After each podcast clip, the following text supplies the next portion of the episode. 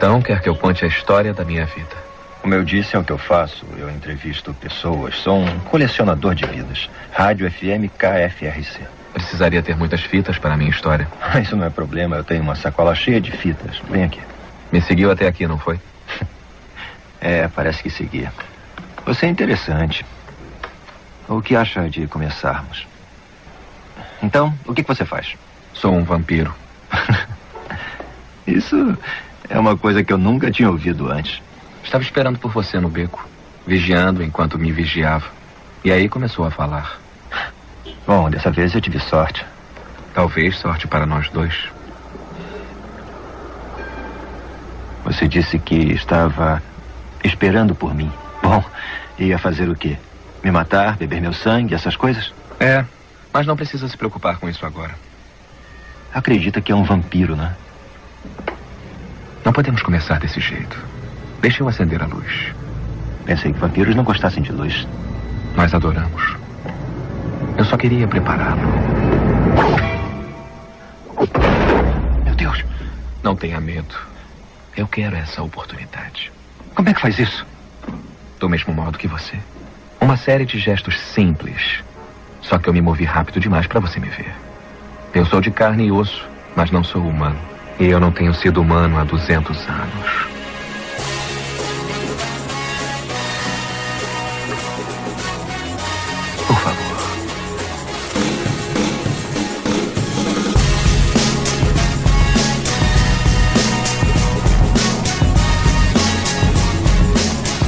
Bem-vindos, senhoras e senhores, a mais um podcast para falar sobre filmes e séries de TV. Nós somos os podcastinadores. Eu sou o Gustavo Guimarães e aqui comigo, estocando alho, água benta e crucifixos, estão Elvésio Parente. Flash Gordon é um clássico incompreendido. Ah, não! Ah, não, Caraca, só pra implicar. Cara, só pra ter Flash Gordon nesse assunto. Impressionante. Só pra implicar, cara.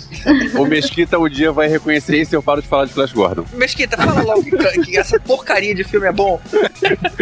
Essa merda de filme é bom. É, É legal. É legal. Pronto, aí. Ei, pronto, pronto. Fechou. Chega, é. Porque senão Não, eu não, vou chegar não. pro Mesquita e vou falar I wanna do bad things with you. Muito sexy. Nossa. Mas pelo menos agora foi on topic, né?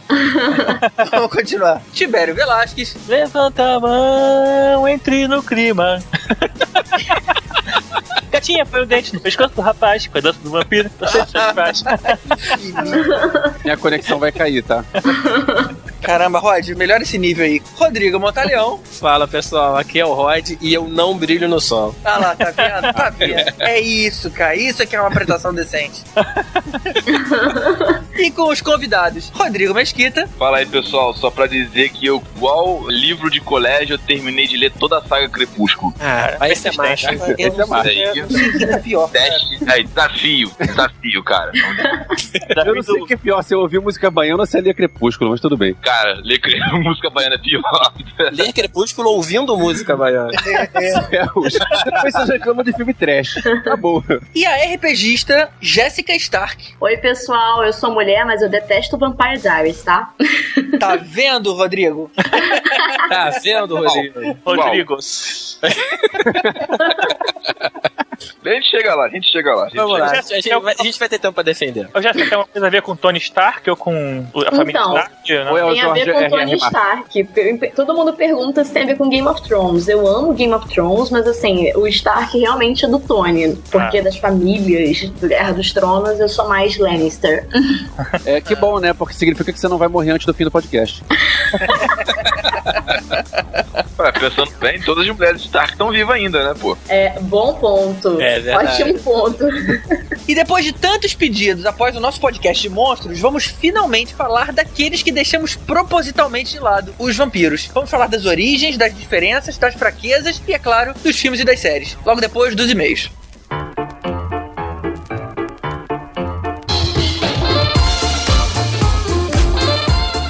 E aí, Alves, quais são os dois e-mails que a gente vai ler hoje? Olha, eu peguei aqui o e-mail do José Bessa, que fala assim: Salve, salve! Ao falar de Inferno na Torre, ficou de fora uma curiosidade que diz respeito ao Brasil. Ao que tudo indica, as tragédias do Andraus em 72 e do Joelma em 74 em São Paulo serviram de inspiração para o filme. Eu adicionaria um palpite. A inauguração do World Trade Center entre 70 e 71 como um símbolo de novos arranha-céus e a discussão de prédios muito altos, etc. O que, que você acha? Eu acho que pode ter sido, né? Se foi um pouquinho antes, deve ter sido famoso. Eu lembro daquele edifício Andorinhas, mas acho que ele- esse aí foi mais recente, não foi não? Eu acho que foi anos 80, tenho certeza não, mas acho que foi anos 80. É, e também era no Rio de Janeiro, não era em São Paulo. Tá vendo? A gente tá inspirando Hollywood, hein? O mundo não era globalizado como é hoje, mas uma notícia dessas podia, É. podia chegar lá. É possível, é possível. By the way, minha sugestão de tema é compositores. Não sei se dá pra falar de todos em um mesmo podcast, mas talvez os mais conhecidos, John Williams, Morricone, mereçam cada um o seu programa. Ou não. Eu vou te falar que depois de ter assistido John Williams no Teatro Municipal, eu pensei exatamente isso, cara. A gente realmente podia fazer programa sobre compositor. O que, que você acha? Eu acho legal pra caramba. A minha única dúvida é se a gente mistura os compositores ou se a gente pega só um. Agora, pra pegar só um, eu não sei quantos dá pra pegar, não. Porque John Williams dá, o Morricone dá, Tem o Hans Zimmer. dá Hans pra Zimmer tem um monte de coisa, Tem o Silvestre, também tem um monte Alan de coisa. Silvestre. É, vamos, vamos pensar, vamos ver. Vamos De repente, desenvolver de repente, essa ideia, É, de repente funciona. Ah, esqueci de comentar, meu filme catástrofe preferido no Brasil é Cinderela Baiana. Olha, José, eu não posso dizer que eu sou fã de Cinderela Baiana porque é um troço perigoso. Eu costumo dizer que é, Cinderela Baiana é um pouco além do que os filmes trash permitem. Porque assim, o, o bom filme trash é aquele que transcende. É o filme que é tão ruim que fica bom. Só que alguns filmes, eles transcendem duas vezes. Que ele é tão ruim que fica bom e ele é tão ruim que fica ruim de novo. que é o Cinderela, cara. pois é, Cinderela Baiana é um desses casos. É, é assim, são casos raros que tem, como o Birdemic, que é um filme que usa GIFs animados como efeitos especiais. Sério, olha, cara, eu preciso ver isso. Rapidinho, Cinderela Baiana é com, é com aquela, aquela metida cantora, né? Qual é, que é o nome dela? Cinderela Baiana é com a Carla Pérez e Alexandre Carla Pires. Pérez, cara. Puta, eu sabia que era terrível. E Lázaro Ramos. Sério? Lázaro, Lázaro tá, tá Ramos se não pode, filme? esconder, não pode se esconder, porque ele fez Cinderela Baiana. Mas olha só, José, um dia a gente vai conversar sobre Cinderela Baiana e outros filmes do nível. Ou E não, pelo- né? Ou não. Ou não. E terminando aqui, por favor, cuidado com Eu gostei mais do impacto profundo. Meu Paulo Civinômetro disparou. Adorei esse termo. Cara, eu odeio essas vinhetinhas engraçadinhas que a gente vê aí em um monte de podcast. Mas é tentador demais fazer uma dramatização aqui desse comentário. Pera aí, vamos colocar o Tibério falando. Mas é, realmente também gostei mais do Impacto Profundo. Isso é uma bichona! E o outro e-mail que a gente vai ler é do Sérgio Salvador, de 40 anos, e o ex-lead do Rio de Janeiro. O que, que é UX Lead? Cara, UX é uma sigla para User Experience, ou seja, ele é líder de usabilidade. Ok. Salve, salve, podcastinadores! Falando do episódio 17, senti falta dos hilários e politicamente incorretos filmes do Jerry Lewis, como Professor Aloprado, o original, e Terror das Mulheres. Eu sei, eu sei, são filmes dos anos 60, mas vai dizer que não era isso que passava em loop na sessão da tarde dos anos 80. É mesmo, né, cara? Eu cansei de ver Jerry Lewis e filme do Elvis Presley. É, mas assim, a gente se propôs a fazer filmes, do, a falar de filmes dos anos 80 que foram feitos nos anos 80. Se a gente fosse pegar o Jerry Lewis de outras coisas também, é, ia ser muito maior. É, sem dúvida. Não, e tem coisa dos anos 90 também muito bacana. Pois é. mas é uma boa lembrança. Sobre os irmãos Cara de Pau, confesso que é um dos filmes que formou o meu caráter e tem uma história engraçada sobre ele. Era aquela época quando os CDs ainda eram novidade e a oferta aqui nas terras tupiniquins ainda era fraca. Tinha acabado de ver o filme dos irmãos Cara de Pau e tinha ficado apaixonado pela trilha. Você e todo mundo que viu, né? que não é encontrava boa. por aqui em lugar nenhum. A trilha é fantástica, né? Sensacional. Muito bom. Procurando na internet, achei na saudosa CD Now, depois comprada pela Amazon, e mandei entregar no Brasil, e isso lá no início dos anos 90. Como Murphy estava de prontidão, claro que o meu CD foi taxado pela Receita e chegou aqui no Brasil por um preço que hoje deveria bater algo entre 100 reais. Ok, tudo por amor ao blues. Se parasse por aí, tava bom. O problema é que na- uma semana depois, garimpando na seção de CDs das lojas americanas, aqui na frente de casa, encontro o mesmíssimo CD, e ainda por cima na promoção, por algo em torno de 15 reais. Mas tudo bem, cara, nada tirou meu humor, pois eu estava a serviço do senhor. Sérgio, eu também era amarradão nesse filme. É, eu vi esse filme numa excursão na Austrália e eu me amarrei no filme, vi o elenco do filme, achei sensacional e eu guardei o nome Blues Brothers e passei um tempão procurando, só depois de um tempão que eu fui descobrir que o filme se chamava Irmãos Cara de Pau aqui no Brasil. Pois é, cara, eu não entendo quem dá esses nomes, cara. Irmãos Cara de Pau. Puta, o nome é muito ruinzinho, mas o, mas o filme é espetacular. O filme é muito bom e nessa época era, era muito comum você ter nomes aleatórios pra filmes aqui. Tinha um negócio, sei lá, que não podia chamar o nome em inglês, então eles inventavam um nome que não dava pra traduzir. E ele termina dizendo: É isso, acompanho vocês desde o episódio zero e posso garantir: o podcast já nasceu com qualidade acima da média e vem numa crescente contínua. Continuem com o bom trabalho que vocês vão longe. Podcastinando sempre. Maneiro, Obrigado. Sérgio. Valeu, valeu. Obrigado, bacana o valeu. elogio. É isso então, gente. Manda e-mail pra gente no podcastinadores.gmail.com. Manda um like lá no Facebook pra gente saber quem você é. Facebook barra podcastinadores. Ou comenta aqui no Abacaxi Voador. Vamos seguir então com o nosso programa sobre vampiros.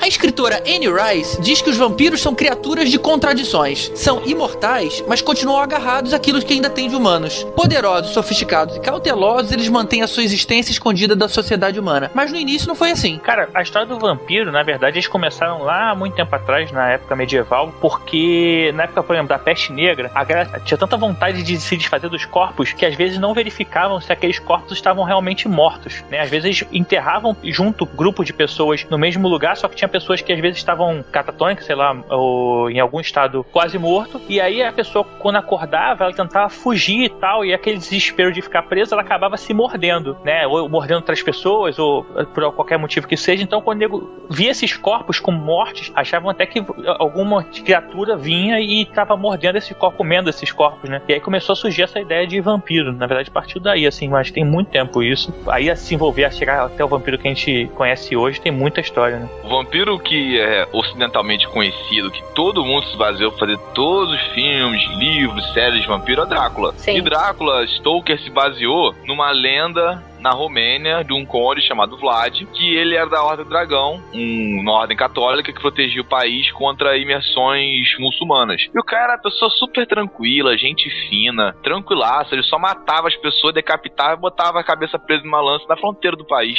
Ah, quem Só nunca, né? Ah, Quem que nunca? bonzinho, né? Pô, Super simpático. Mesquita, ele não era o Vlad o Empalador? Acho que é ele mesmo. Porque Ele ficavam mesmo, as cabeças empaladas de decoração no caminho ao Isso. longo do Pois é, e é. falavam que ele era tão selvagem durante a batalha que ele ficava molhado a cabeça aos pés de sangue. Aí começou a surgir a lenda do vampiro que bebe sangue. Baseado nisso, Tolkien criou o Drácula. Pregou, criou toda a história do personagem, tanto é que mais ou menos é o que é onde ele puxa a história da Romênia e tudo mais. É, e também por conta do sadismo dele, né? Também. Por conta dessa parte do. Não só da, dele empalar, né? Os, os caras na- no castelo dele, mas também pelo O sadismo cara era tudo dele. de bom. O cara era tudo de bom. Torturava, em- fazia incesto, estuprava o que ele quisesse. O cara era super tranquilo. Agora vocês sabem Boa. que empalar é você enfiar uma estaca pelo ânus do cara até a cabeça, né? Não é só pendurar a cabeça. Aí foi que a história que vocês ouviram que era boazinha. Na verdade, não era bem isso. E um diferencial do, do Drácula, né, é que ele foi o, primeiro vampiro, a gente pode dizer, moderno, né, que seria um vampiro mais sofisticado, né, mais carismático, porque existia já é, a lenda de vampiro na antiguidade, né, mas ele era mais um monstrão mesmo, né, ele era visto como uma criatura de pele mais escura, inclusive, que se associava por causa da- do consumo de sangue, e ele era visto meio que como um demônio, né, isso já existia muito tempo atrás mesmo, em culturas tipo Mesopotâmia, um negócio bem antigo, É e verdade. foi sendo moldado ao longo do tempo no, no mito do vampiro e no final do século XVII que começou a crescer mais, né? E, mas era, esse, era mais um monstrão, né? E aí a partir mais ou menos de 1800 é que começou a- essa história do vampiro pálido e tal. E aí com o Drácula é que se definiu esse negócio do vampiro mais sofisticado, né? É o vampiro sedutor, né? Isso, sedutor, exatamente. Então antes, pelo jeito, ele era só tipo um morcegão. Ele era um monstrão, Sim, ele era um demônio, na verdade, né? Ele, ele parecia bastante com o Nosferato até, né, gente? Nosferatu já é outro assunto que foi eles- é, aquela transformação foi necessária porque a esposa do Stoker e os filhos não queriam vender os direitos autorais para Hollywood. Então eles tiveram que fazer daquele jeito o filme pra poder rolar o filme, no caso, né? Peraí, Senão mas explica aí, que jeito? o que aconteceu? Drácula é totalmente diferente do Nosferatu, que foi mostrado no filme de 22. Então eles tiveram que improvisar. E como não poderia usar o nome nem a forma do personagem, eles tiveram que transformar o personagem todo. Mas mesmo assim deu treta, teve processo na justiça, e uma confusão. Tanto é que o filme só fosse regravar na década de 50, eu acho, né? Mas você sabe a diferença entre o outro? Eu não sei como é que foi no Nosferatu. É, pelo menos os dentes são diferentes. O, o Nosferatu, ele tem, em vez de ter os caninos pontudos, ele tem os dois dentes incisivos da frente pontudos. É Isso, os é- dentes diferentes, é careca, orelha pontuda. Parece um monstro mesmo. Mas originalmente é, foi o que o Rodrigo tá falando. O, o diretor ele queria fazer o filme do Drácula do Bram Stoker. É que a viúva do Bram Stoker, que na época era viva, ela simplesmente não liberou os direitos do, de fazer a história do, do Drácula. Então ele queria fazer um filme de vampiro do Drácula e falou: então beleza, então eu vou fazer um outro vampiro. E aí ele deu aquela adaptada e saiu aquela coisa, aquelas garras, né, grandes, aquela coisa esquisita. Mas ele queria originalmente fazer um filme do Drácula realmente. Inclusive, só pra fazer um comentário, um dos meus personagens favoritos de Castlevania, que é o Alucard, é baseado também no Drácula. Só isso. Óbvio, né? É Óbvio. verdade. Não, muita gente não se tocou, sabia? Muita gente não se Gente, tocava tô que o Alucard, ao contrário, é Drácula. Já é Te só juro. você ver Drácula de Bram Stoker, aquele cara já fala, qual é o seu nome? Ah, eu sou o Conde Alucard. Escreve e bota no espelho, Drácula. Isso é uma cena clássica. Mas tem gente noob que não sabe. Mas essa ideia do falou do vampiro apaixonado ser uma coisa ruim, porque antigamente, assim, o vampiro sempre foi uma criatura mais apaixonada, que usava, Sim, é, inclusive, sim, de, mas esse tipo de coisa ele- pra conquistar, né? Não era, é, assim, é que não desse jeito que a gente tá vendo hoje, que um cara que já viveu 300 anos, sei lá quanto tempo tem aquele maluco lá feio pra caramba, Não, Se não, tu não tá por uma. É pior do que isso. O É. cara tem 100 anos e é virgem. É o Virgem de 100 anos, é um novo filme. Tu tem noção disso? é, Que é a Agora- mão mega cabeluda, né? cara, Agora- né?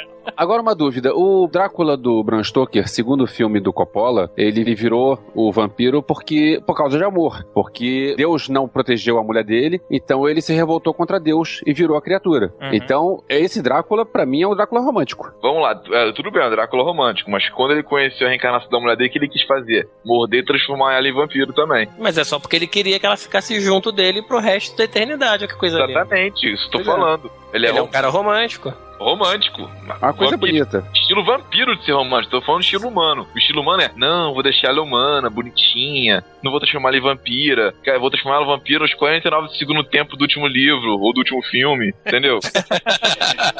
o cara demora cinco livros quase pra transformar uma mulher em vampiro. Ah, mas também, cara, o Drácula de Bram Stoker, ele tava sozinho, sei lá, há quatro séculos. Foi 400 anos depois. Ah, É. tu acha que sozinho mesmo? Tu acha que ele não tem umas escapulidinhas aí, de repente? Tinha aquelas vampiras que moravam lá com ele, mas sei lá, sei lá, pareciam meio que empregadas. É mesmo. Cara, né? Se bem que é uma empregada meio, né? Enfim. Não tem tu, vai tu mesmo, né? Eu prefiro me abster de comentários, tem mulher no recinto. Ai, gente, sem problema.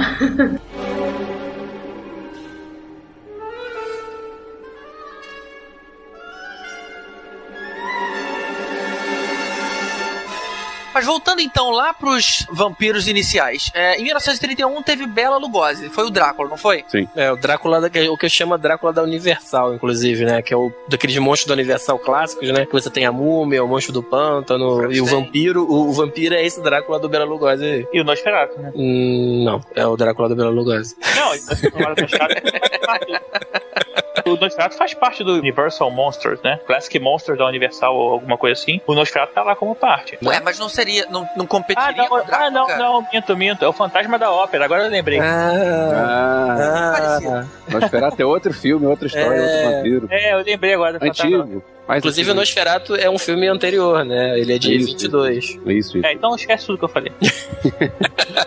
Uma coisa curiosa que eu não sabia, esse Drácula de 31 é dirigido pelo Todd Browning. O Todd Browning ficou famoso, quer dizer, não ficou famoso por causa disso, mas um ano depois, em 1932, ele fez um filme que chama atenção até hoje, que é o Freaks, que é um filme que tem vários personagens, é, são pessoas deformadas que trabalhavam num circo, e ele, ele subverte o- a visão, porque tem uma mulher que namora um, um dos tortinhos do circo. E ela é a tortinha da história, porque afinal todo mundo lá é freak. E É ela é a verdade. única que não é. Eu vi esse filme no, no, no Man, num fech- num- numa sessão dessas esquisitas que só passa de vez em quando. Cara, o filme é, é esquisitão, é legal. Tem vampiro, cara? Eu gosto muito Não. desse filme também. Não, Nesse- então No- cortar. nesse Freaks. Não, vai cortar, cara. Mas deixa eu ver se eu carimbar a creden- a credencial hipster dele, pô. não, mas esse filme que ele tá falando é muito legal mesmo. Também gosto. Que é Obrigado. aquele do One of Us, né? Isso, isso, isso. You are one of us. One é of muito Us. legal. Voltando ao Nosferatu, é só pra avançar um pouquinho, depois a gente volta na linha do tempo. O Nosferatu foi refilmado em 1979 com a Isabelle Adjani no papel principal e o Klaus Kinski como o Nosferatu. Aí a gente pensa que o Nosferatu era um cara muito feio, então pegaram um cara muito feio pra fazer que é o Klaus Kinski. Quem não conhece a cara do Klaus Kinski pode ver que ele é um cara realmente muito feio. É até estranho como é que ele é o pai da Natasha Kinski. Ninguém sabe como é que fizeram isso, mas A mulher dele deve ser bonita pra caralho. É, da mesma forma que o Steven Tyler era pai da Liv Tyler, pô. É verdade. Da só, natureza, né? só puxou o bocão. Puxou bem o bocão, né?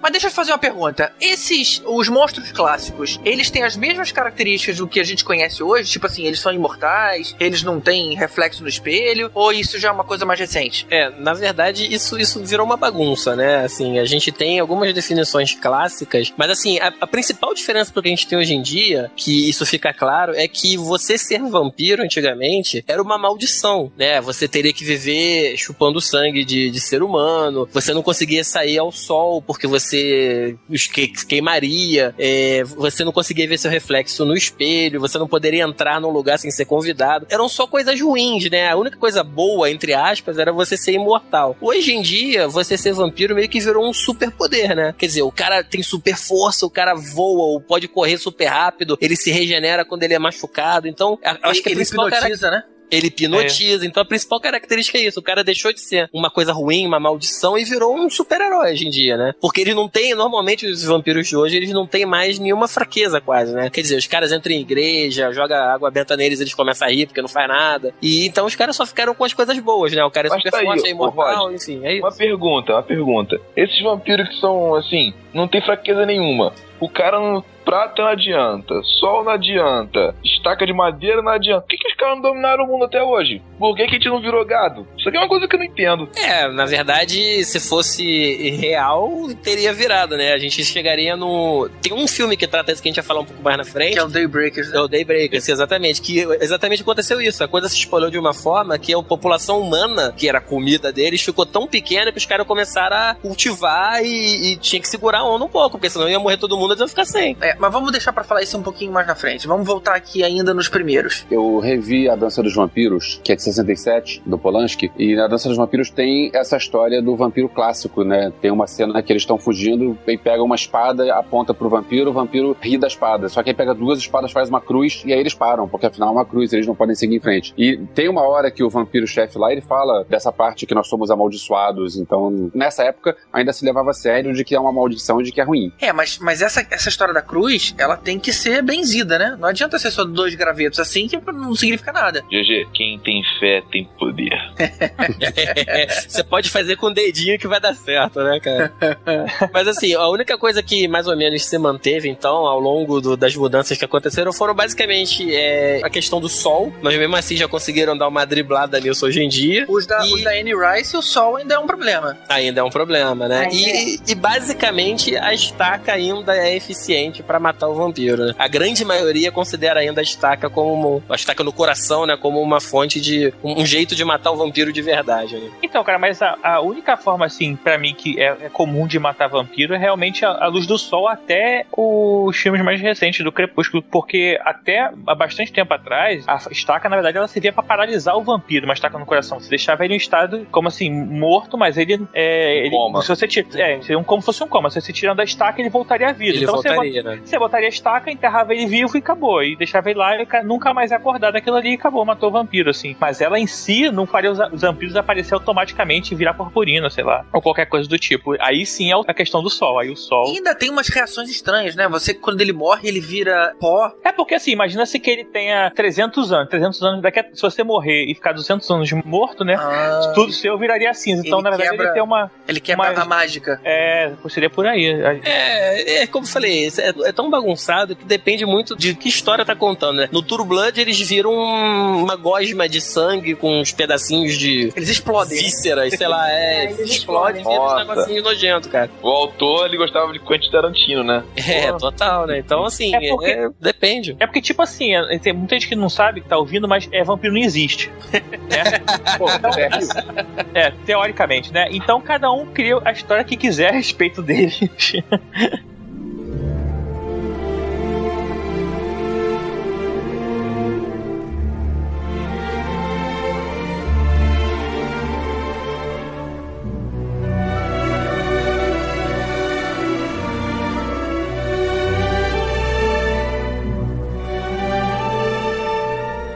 É, a questão do- da cruz e tudo mais, inclusive, isso aí vem porque, assim, dizem que o primeiro vampiro seria Caim, irmão de Abel, filho de Adão. E aí teria todo um, um culto religioso por trás disso aí, de os vampiros serem coisa do demônio. E só que, tipo, hoje em dia já nego não tem nada a ver e tudo mais, já, já é partem pra pode outro princípio. Como é que pode ser de Caim se só tinha Caim e Abel? É, então metade da- das pessoas do mundo deveria ser vampiro, né? Que veio do, do vampiro. Olha só, isso aí é um, é um assunto off-topic, porque não é, de, não é de vampiro, mas se for por aí, onde estavam as meninas? Não, foi tudo com a Tinha mãe, mais cara. gente em algum lugar. Não, é não, foi tudo, todo mundo comeu a mãe. A Eva ali deve ter tido É, não, não, não. Tinha mais gente em algum lugar. Agora, onde tá, qual é dessas pessoas, não sei, mas tinha mais Estavam fora do paraíso, né, cara? Estavam barradas, né? Era, tinha aquela, cara. aquele cordãozinho VIP, É. não podia entrar. Aí, não, aí Caim caiu pra terra e ficou Não, aqui, foi aí- assim. Ah, comi o fruto proibido agora, agora eu vou tocar o terror também. Não quero saber, não, pô. Eu, hein? É, na verdade, se você for buscar ah, alguma origem, né, de, de vampiro, tem a, que- aquela Lilith, né, que até no True Blood eles usaram o nome, também. Ah, É. é que era uma, uma deusa lá da Mesopotâmia, lá antiga, que, que é considerada como a mãe dos vampiros, vamos dizer assim, né? É, essa aí já Mas é ela era um história- demônio, né? Ela era um demônio. É, era a história é oriental, né? A ocidental seria a partir do cristianismo mesmo. Mas explica como é que o Caim virou vampiro? É que assim, pra de matar o irmão dele, tipo, como tipo Abel, ele ficou uma criatura, virou uma criatura decadente e amaldiçoada, né? Então ele começou a, a ficar. Aí gerou essa dependência do sangue, eu não lembro exatamente por que, se foi uma maldição ou se ele. Assim, uma coisa que Deus jogou nele, não lembro, assim, com a história Pô, toda. cara, ele matou o próprio irmão. Deve ter sido a maldição de Deus, né? E aí, assim, ele ficou de- essa dependência. O que eu conheço dessa história, na verdade, foi baseado tudo no, no- no RPG do Vampiro à Máscara, porque, assim, ele seria o primeiro vampiro seria o mais poderoso. Então, a partir do que o sangue é misturado com o humano, né, que a- o, o Caim mordeu algumas pessoas e eram, tipo, vampiro nível 2, aí vai mordendo, mordendo. Inclusive, os vampiros mais fracos teriam menos poder, mas também teriam mais resistência à luz do sol e etc e tal. O, o sangue fosse dissolvendo, assim, vamos dizer. É, eu só não sei que pessoas são essas, se, já que era todo mundo criança, era todo mundo filho. Cara, é história, cara. O GG ele quer traçar a linha do É, tempo. é. Ele quer chegar no descendente do cara, o GG. Porra, Adão, aí Deus, tem que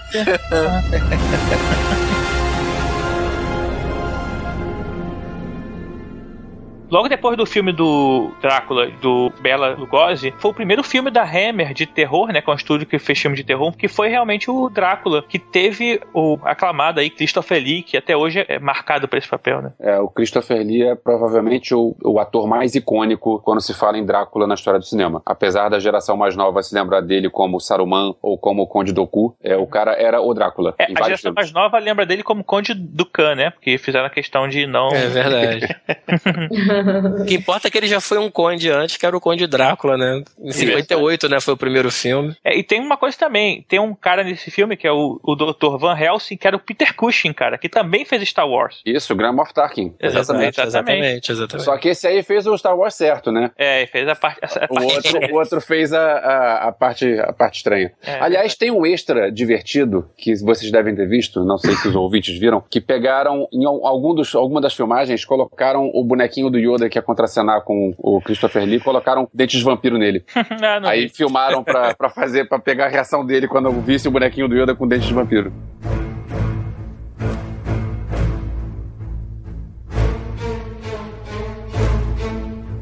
Nosso amigo George Romero é conhecido por todo mundo por ter feito vários filmes de, de zumbis. Ele fez os três principais filmes de zumbi que tem por aí e depois mais alguns outros. Mas o cara, poucos sabem, mas ele fez um filme de vampiro bastante interessante de 1976. Quer dizer, em 1976, um filme chamado Martin. O que o Martin tem de interessante é que ele deixa na dúvida se o vampiro é real ou se é um cara doente, maluco que pensa que é vampiro. Porque ele não tem dentes de vampiro, mas ele mata as pessoas e bebe o sangue das pessoas. E o filme, em momento nenhum, deixa claro se o cara realmente é um vampiro ou se o cara é um maluco. Inclusive tem um. Então tem- ele não, ele não se transforma em morcego, não teve nada disso. Não, não, não, nada disso. É uma pessoa normal, só que é uma pessoa que mata e bebe o sangue das pessoas. É como se fosse um zumbi.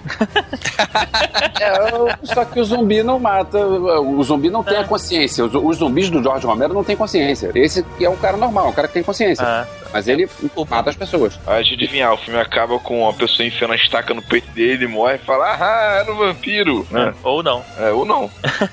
O Martin, como acontece habitualmente nos filmes do, do George Romero, o clima do filme é, é lento e pesado e sério. É, se vocês lembrarem dos filmes de zumbi do George Romero, não tem essa correria de zumbi e, e a, a tensão, coisa não. É tudo, tudo devagar, tudo, tudo lento.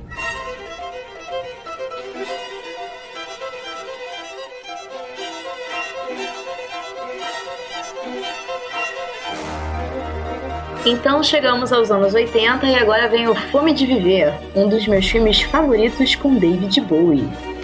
Alguém mais conhece?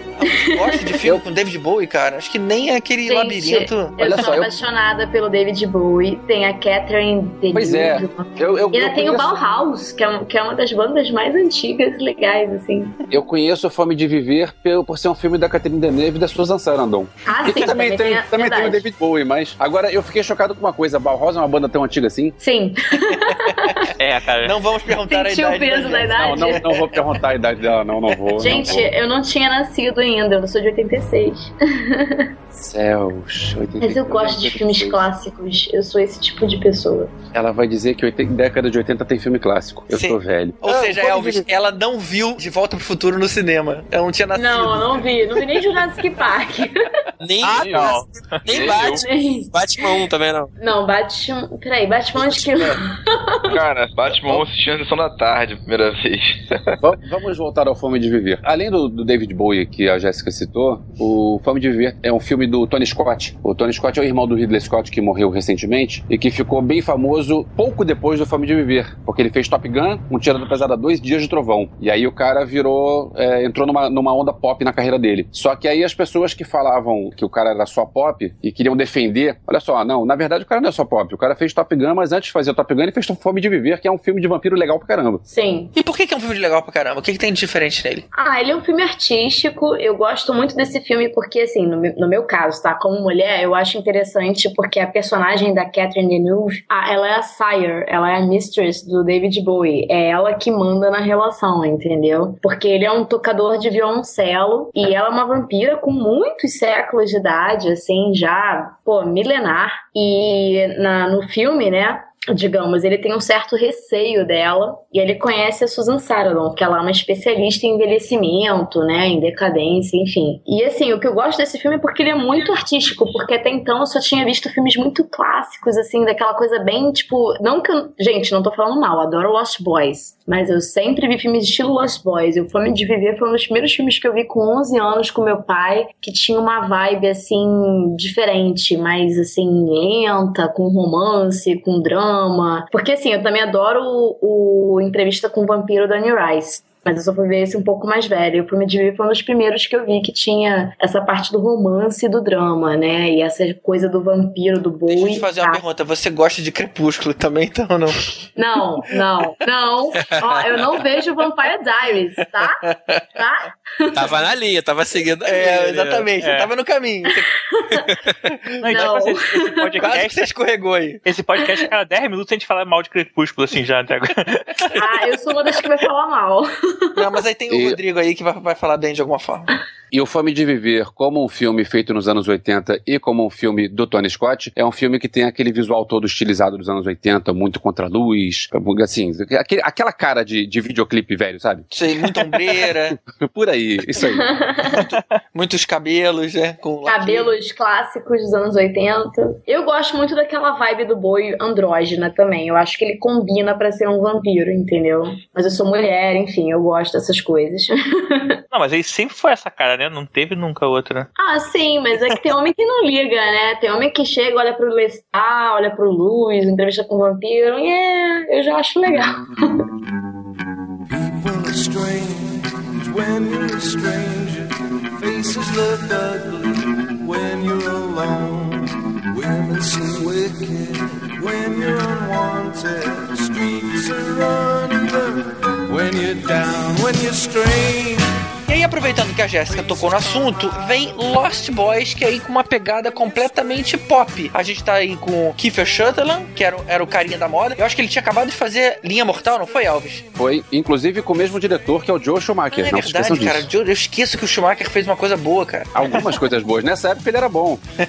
Depois do Batman não garanto nada, mas pré-Batman o cara era bom. E aí eles juntam também, além do Kiefer Sutherland, os garotos da moda também, que era o Corey Haim e o Corey Feldman. Ou seja, completou ali a- o, o núcleo teen de um filme de vampiros pra essa geração. Eu adoro Lost Boys. The Lost Boys, né? Ele é um dos filmes dos anos 80 que eu mais, assim, sou apaixonada. Eu vi com 10 anos, né? Porque em 87, quando ele foi lançado, eu era muito pequena. Mas é um dos meus filmes favoritos, porque justamente tem a história dos dois irmãos, do Sam e o irmão dele mais velho, que eu não me lembro agora o nome de cabeça. Michael. Que eles eram. Era Michael, né? É. Isso. Jason eles eram adolescentes. Corey Nossa, que eu achava ele extremamente lindo. Enfim, eles se mudam pra Califórnia, né? E o irmão dele é muito fã de quadrinhos e começa a ler sobre vampiros e muitas coisas estranhas assim acontecem porque eles conhecem uns amigos, a estrela, a menina que o Michael, enfim, e o irmão, o Michael começa também a agir de forma estranha consequentemente com o tempo e o Sam vira amigo de dois caçadores de vampiros, né? E eu acho muito legal, apesar de ser uma coisa assim mais, mais clássica do vampiro, não ser uma coisa tão. que é bem aquela coisa do, do alho, da, da água benta, né? Aquele vampiro bem clássico mesmo, mas é uma pegada mais assim, bem anos 80, aquele visual de jaqueta. É,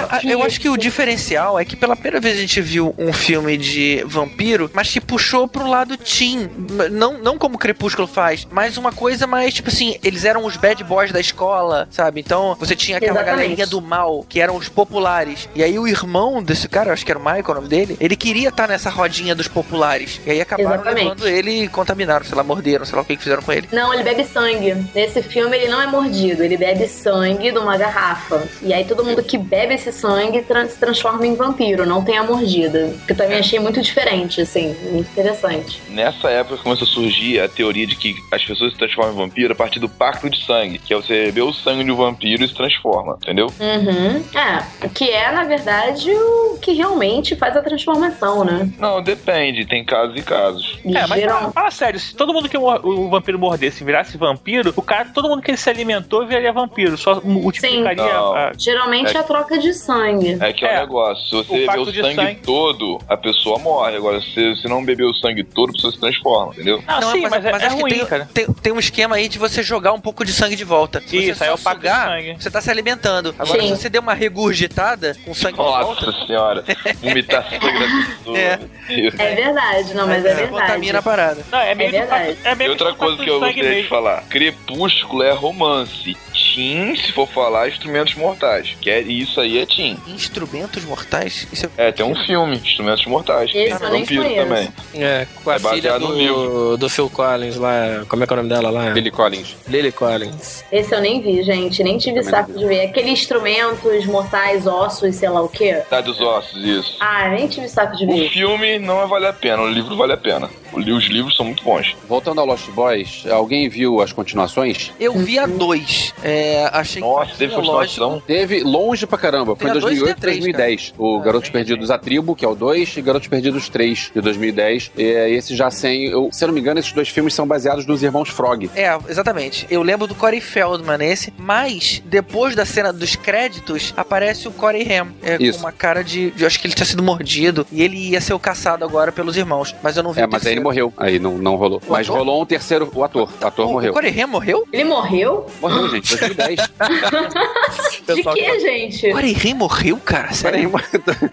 morreu em 2010. Corey gente. Haim. Isso. Gente, Corey não, mas atrasaram. peraí, Voltando aos irmãos Frog, eh, tem uma coisa curiosa. ah, o Jameson Newlander, que é o outro irmão Frog, né? Aham. Que era o Corey Feldman e um outro cara que. Quem é esse cara? Que outro filme que esse cara fez? Você vai no IMDB e vê que ele só fez cinco longas-metragens na vida dele. Três são Garotos Perdidos. é o cara que, assim, não leva muito a sério a carreira de ator. Caraca. O, Pô, a tô muito Frog- triste, sério. Agora, agora eu tô triste que ele morreu, gente. Sério, desculpa.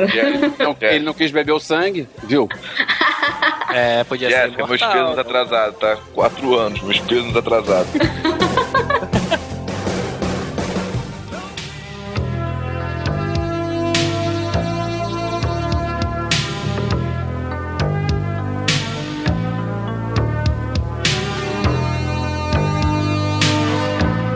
Agora, voltando aos filmes de vampiro dos anos 80, dois anos antes do Lost Boys, teve o Fright Night, A hora do espanto. A Hora do Espanto. Filmão. Muito bom também, muito bom. Bom, Ó, do espanto, né? Aquele do, do Fred Bruger. Não.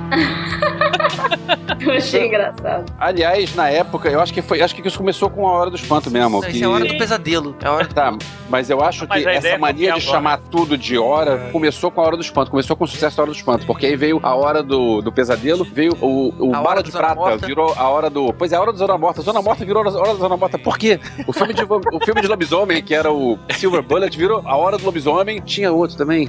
Tudo virou a hora. Horrível. Mas assim, voltando ao Fright Night. Welcome to Fright Night. Esse plot da Hora do Espanto, a gente viu muito em outros filmes, né? Porque essa questão de você ter um vizinho misterioso e começar a suspeitar que o cara é metido em alguma coisa ilegal, é, a gente viu uma cacetada de filmes sobre isso, né? Teve um Sim. recente, daquele Shia LaBeouf. Paranoia. ele- paranoia, né? Que ele, ele, ele tem que ficar preso dentro de casa porque ele cometeu alguma infração e ele descobre que o cara do lado, ele, ele imagina, né? É um serial killer. Acaba ficando bem no, no mesmo esquema. Eu lembro quando eu vi o A Hora do Espanto no cinema. Lembro que eu vi no cinema Copacabana, lotado. Tava lá em cima na- no balcão. E aquela hora que a mulher vira com o bocão, que dá aquele berro enorme, no- enorme no cinema. Uá! Cara, eu vi, vi aquilo no cinema cheio, quando ninguém esperava aquele bocão. Aquilo é maneiro, o efeito que dá. Pena que hoje em dia não dá mais pra rolar isso, um negócio desse, porque não tem mais cinemas desse tamanho, por aí. Ia ser em 3D. É, aí eu não ia ter graça. E aí você ia ver com, com os detalhes que, ah, olha só, a boca é uma maquiagem mal feita. Pô, é, não, é, né, cara? Mas aí nega faz uma fase CG maneira, né, cara?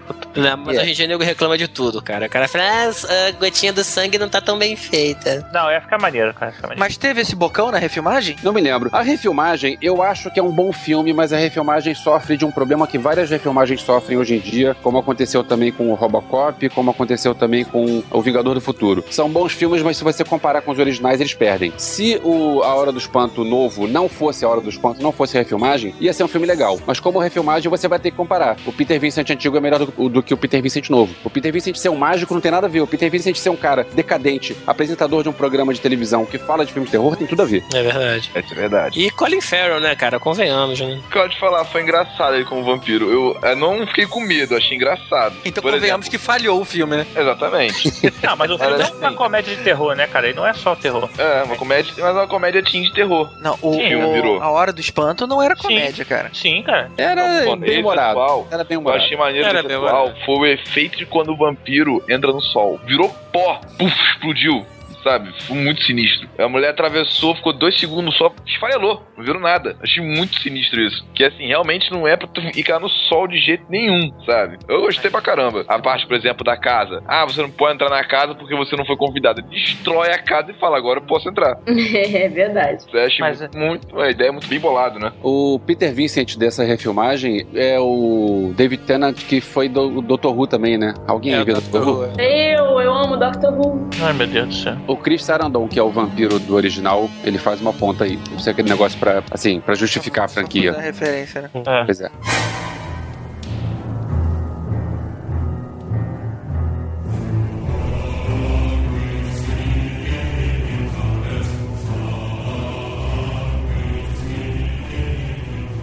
Aí, em 1992 a gente tem talvez a maior referência dos filmes de Drácula até o momento, que seria o Drácula de Bram Stoker.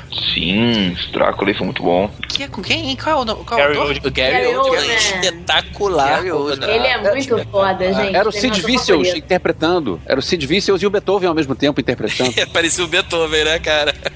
Falando de Sid Vicious, eu lembrei, tava vendo outro dia a lista do elenco, me assustei. O Keanu Reeves tá no elenco? Tá. Claro. tá. Cara, Sim, fiquei... ele é o marido da mina. Vocês sabem que o, que o Gary Oldman fez, interpretou Sid Vicious, né? Eu não sei. Ou eu, que que é falei, ou eu falei e ninguém entendeu. Eu não entendi Ele- porque eu não sei Eu o não que que é. entendi. É eu. o baixista do Sex Pistols que, que Sim, morreu. Que, é- Que morreu. que era muito maneiro, por sinal. Ele interpretou o Beethoven e o Sid Vicious, É, o Gary não, Oldman. não, não fiz a referência. Tá, eu fiz bom. a referência. Obrigado.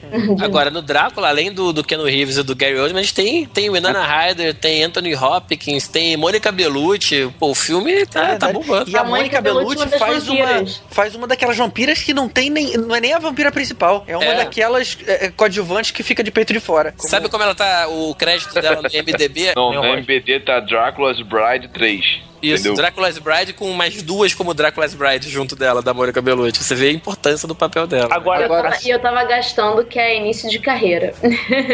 Afinal, agora tem, um- tem uma coisa engraçada. Esse filme, tanto o Ken Reeves quanto a Winona Ryder, eles não envelhecem. Acho que eles realmente são os vampiros do filme, cara. Eles realmente são vampiros. Da época até hoje, os caras têm a mesma cara, maluco. Cara, é verdade. é igual o Will Verdade. Smith, Eles cara. também. É igual o Will Smith, do maluco no pedaço até hoje, não vejo diferença. Mesma cara. É, Vocês sabem que o filme é do Coppola, né? Sim, é dirigido pela- pelo Francis Ford Coppola, que é um cara que teve vários altos e baixos na carreira. E ele já tinha, nessa época, ele já tinha ganhado o Oscar é, duas vezes pelos Poderosos Chefão 1 e 2. Ele já tinha feito Apocalipse Now, já tinha feito um monte de coisa boa. Mas ele tava vindo de um fracasso, que era o Poderoso Chefão 3. Pô, E fracasso é meio fracasso forte, comparado com os outros dois. Ah, tá. Compara com os outros dois. Essa Ainda é um bom filme. Sim, Não ainda é um bom filme, mas ele tinha, ele tinha um erro chamado Sofia Coppola. Tinha um erro chamado nepotismo. Tá. A Sofia Coppola depois Tá. aprendeu que ela não deve ser atriz, que ela deve ser diretora. diretora. E virou uma boa diretora, que, sim, conceituada, mas assim, esquece essa história de atriz. E, Ai, eu acho os filmes dela tão chatos.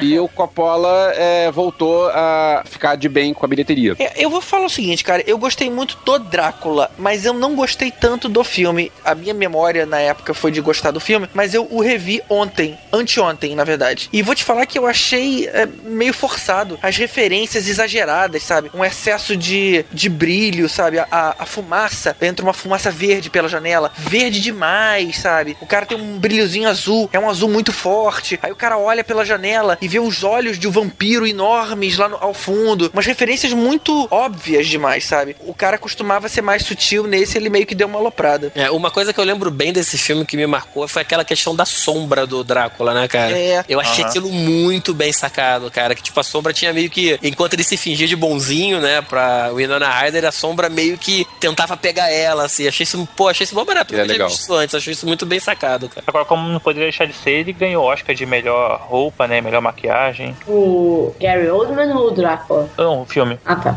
Como é que Gary Oldman vai ganhar Oscar de melhor vestimenta?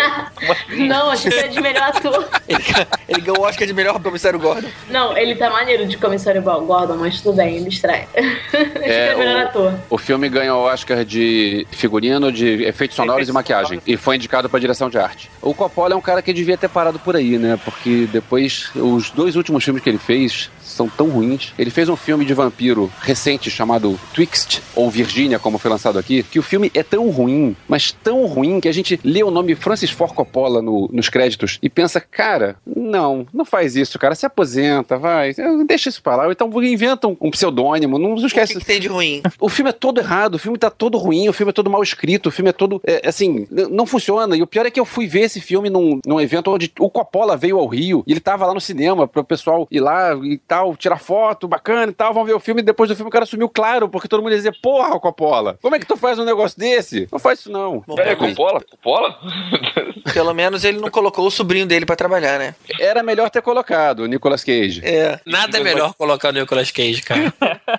O filme é com o Val Kilmer, o Val Kilmer gordo. O Nicolas Cage tá bom pra abraçar o Coppola e ir embora junto, acabou a vida, né? É, né? Já deu. É. A gente vai falar mal do Nicolas Cage de mais um podcast? Não, né? Ah, pode deixar, né, de falar, pô. Virou, tá virando novo Flash Gordon. A diferença, é que, a diferença é que ninguém defende o Val Kilmer. Não, o. o Não, não é Val Kilmer, cara. Não, o desculpa, a, a diferença é que ninguém defende o Nicolas Cage. É que o- é, são as drogas. Dorgas, mano. myself. I'm a man of wealth and taste. I've been around for a long, long year, stolen many men's soul faith. I was around when Jesus Christ had his moment of doubt and pain. Me, damn sure pilot washed his hands and sealed his fate. Pleased to meet you. Hope you guess my name. But what's puzzling you is the nature of my game. Agora, depois do Drácula, a gente tem aí talvez o, talvez o segundo, já que a gente falou que o Drácula é o maior, o segundo maior filme de vampiro, que é o Entrevista com o Vampiro, né? Esse, filme é fantástico. É, foi o primeiro filme de vampiro que eu vi na minha vida. Foi, foi sensacional. Até hoje eu uso esse filme como exemplo de não falem mal do ator antes de ver o filme. É verdade. Porque eu lembro é, que na época até a Anne Rice falou: não deixo o Tom Cruise ser o ator porque ele não tem cara de Lestat, vai ser uma porcaria, vai ser muito ruim. E eu entrei na onda na época falando mal, não, pô, como, pô, o Tom Cruise não pode ser o Lestat, porque pô, o Tom Cruise não tem nada a ver com isso. E eu quebrei a cara. Quando esse pessoal vem falar: ah, não, Ben Affleck não pode ser Batman, espera, gente. Espera pra ver se vai É porque, funcionar. na verdade, Não, cara, tem Demolidor como exemplo. a Anne Rice, quando ela escreveu o livro, ela pensou no Rutger Hauer pro papel. Ela, quando desenvolveu a história, ela não tava nem pensando que ia ter filme. Mas ela concretizou a imagem do Rutger Hauer. Então, na verdade, quando falaram, cara, vai ser o Tom Cruise, ela ficou possessa. Não tem como dar certo. E realmente ficou magnífico. Realmente, eu não consigo imaginar nenhum outro Lestat além do Tom Cruise. Teve aquele, aquele outro filme da Rainha dos Condenados que é um horror, né? É, ruimzinho. Mas o Caramba, livro é muito bom. Mas o né? livro é muito bom. Não, o Os livro quatro é maravilhoso. livros são Muito bons. Verdade. Os, não, os, a série das crônicas vampirescas é perfeita, mas assim, o filme da Rainha dos Condenados é um horror, gente. Não, é bem, é bem pior mesmo. É. É muito ruim. E aquele menino que botaram pra ser o Lestat, nossa, que coisa debrochante aquilo ali. Esse filme, ele fala também da questão de Caim, é, Tibério, que você, você mencionou Sim, de sim. referência de outro lugar. Também né, tem alguma coisa a ver nessa história. Cara, eu acho que muita referência de vampiro foi do RPG do Ma- o Vampiro à Máscara. E eu tenho certeza que Vampiro à Máscara se baseou no vampiro do Entrevista com o Vampiro. Porque, assim, é exatamente as mesmas regras, as mesmas coisas que É valem. verdade, é verdade. É uma das coisas que, por exemplo, eu adoro uma entrevista com um vampiro que, que mescla com RPG. É Essa parte do Vampiro à Máscara ter essas regras, né? Principalmente historiador, que é muito parecido com o Lestat. Sim. Eu acho interessante essas regras da sociedade dos vampiros, né? Tipo, ah, você tem um cara que é o príncipe do, do lugar e as pessoas devem algum tipo de, de obediência a esse cara. Servidão. E esse cara, ele cuida dos vampiros daquela região, para que e sério? tem algumas regras, né? Você não pode ma- matar um outro vampiro, você não pode criar um outro um outro ser, é, um outro vampiro a partir de uma humana sem ter uma autorização expressa. Se você cria, você é responsável por aquela pessoa, por treinar ela, sabe? Se você cria um vampiro sem autorização, você é banido e eles matam a sua cria. Eu acho interessante essas, essas regrinhas que vieram da Anne Rice. Sim, sim. É, E tem É aquela questão do, do vampiro beber sangue de morto, né? Eu nunca tinha visto isso antes também, né? Que Como é ele que é bebe. Que inclusive que é uma da. Quando o Brad Pitt dá uma sacaneada no, no Lestat, no Tom Cruise lá, ele, ele deixa um cara morto, só que ele não falou que o cara tava morto. E aí ele, quando ele vai chupar, ele inventa o sangue de morto e ele fica malzão na mesma hora. É verdade, ele quase não morre, lembrava né? disso, Isso é uma é coisa nova, né? A gente não tinha visto. É verdade. Não, Foi o, foi o Brad Pitt ou foi a Cláudia? que É, agora eu não lembro. É Não, foi a Cláudia. Foi a Cláudia, foi a Cláudia, né? Aliás, vou- falando do elenco, é, tem uma coisa interessante nesse filme que é botar o Tom Cruise e o Brad Pitt juntos e você conseguir equilibrar o filme pra é, nenhum dos dois eclipsar o outro, porque são eram duas, ainda são duas grandes estrelas e podia ter uma briga de egos entre os dois. Uhum. É, mas porque- o Brad Pitt na época não era muita Eu coisa, também né? acho que não era tanto não. Acho que o, o Tom Cruise era mais estrelinha. Era bem Sim. mais. É que o Tom Cruise tinha 10 anos de carreira a mais do que o, do que o Brad Pitt, né? Aí, posso falar uma coisa engraçada? Eu achei muito engraçado que eles colocaram um salto alto no Tom Cruise pra ele ficar da altura do Brad Pitt nesses filmes. É, eles usaram uma plataformazinha. Tipo uma plataforma de madeira, porque o Tom Cruise tem 1,60m e alguma coisa, e o Brad Pitt tem 1,80m, né? E, pô, o Tom Tom Cruise é o cara lá, o Lestar, né? O dominador da relação. Então eu achava muito engraçado, porque eles botavam uma plataforma de madeira e salto alto no Tom Cruise. Cara, Agora, convenhamos, quem rouba o filme é o Antônio Bandeiras, né? Vocês acham? Ah, pra mim acho não. que, cara, Ele de, de vampiro Armand lá foi show de Ai, pra mim é o Tom Cruise. Pra mim, quem rouba o filme é a garotinha que depois virou a Ah. Kirsten Dunst. eu ia falar isso agora, que depois virou a Christian Dunst. O que eu Realmente achei ela legal- manda muito, cara. Que- o, que eu, o que eu nunca tinha parado pra pensar nessas histórias de vampiro é e o que aconteceria se mordesse uma criança, né? E ela não envelhecia. E, e a criança fazendo o papel de criança e depois a criança fazer papel de adulta, presa num corpo de criança. Uhum. Ficou bem interessante a representação dela. Isso acontece também no é, quando chega a escuridão. Também tem uma criança que é vampira também, não diz há quanto tempo, mas que também há bastante tempo. Ah, não É, e olha que eles, eles envelheceram bastante a, a personagem da Kirsten Dunst, porque no livro mesmo, a, a Cláudia, ela é uma menininha de 4 anos. É muito surreal, assim, é até meio estranho quando Nossa, eu ela dá não um lembrava que era tão pequena. E olha que eu li. Era, Não era, lembrava. ela era bem pequenininha. Inclusive, é, um dos motivos pelo qual eles achavam um problema, né, ela ser uma vampira, porque ela tinha realmente uma aparência de boneca, né, que era uma coisa assim muito infantilizada, muito pequenininha, muito novinha, e ela não tinha aquela independência, porque a Kirsten Dunst ela já tinha uns 11, 12 anos na época do Entrevista com o Vampiro. É, eu lembro dela falando, I want some more. Agora, vocês que leram o livro, rola ali ou não rola o Tom Cruise e o, e o, o personagem Lestat e o...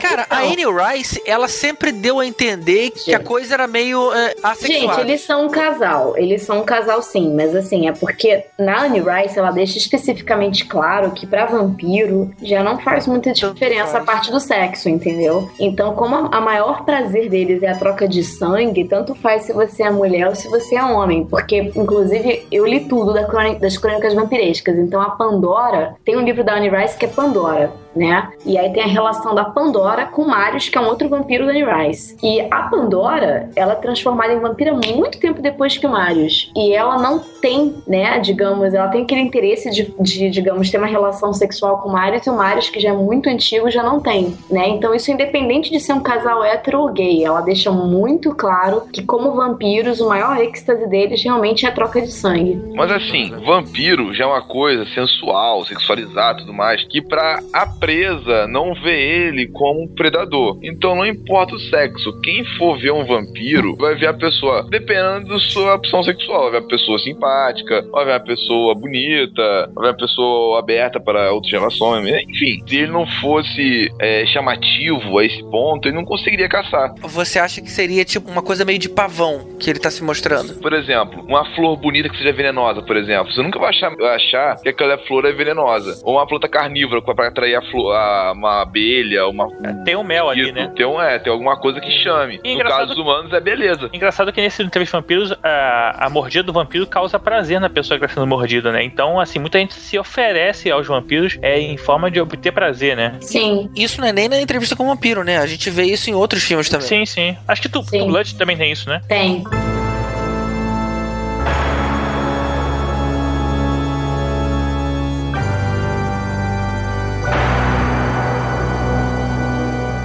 1996 veio Um Drink no Inferno. Esse filme especificamente, a gente tá optando por não falar, porque a gente já falou muito disso no podcast de Quentin Tarantino. Quem é que lembra qual foi a edição? O episódio, especificamente, foi o nono episódio da segunda temporada de Os Podcastinadores.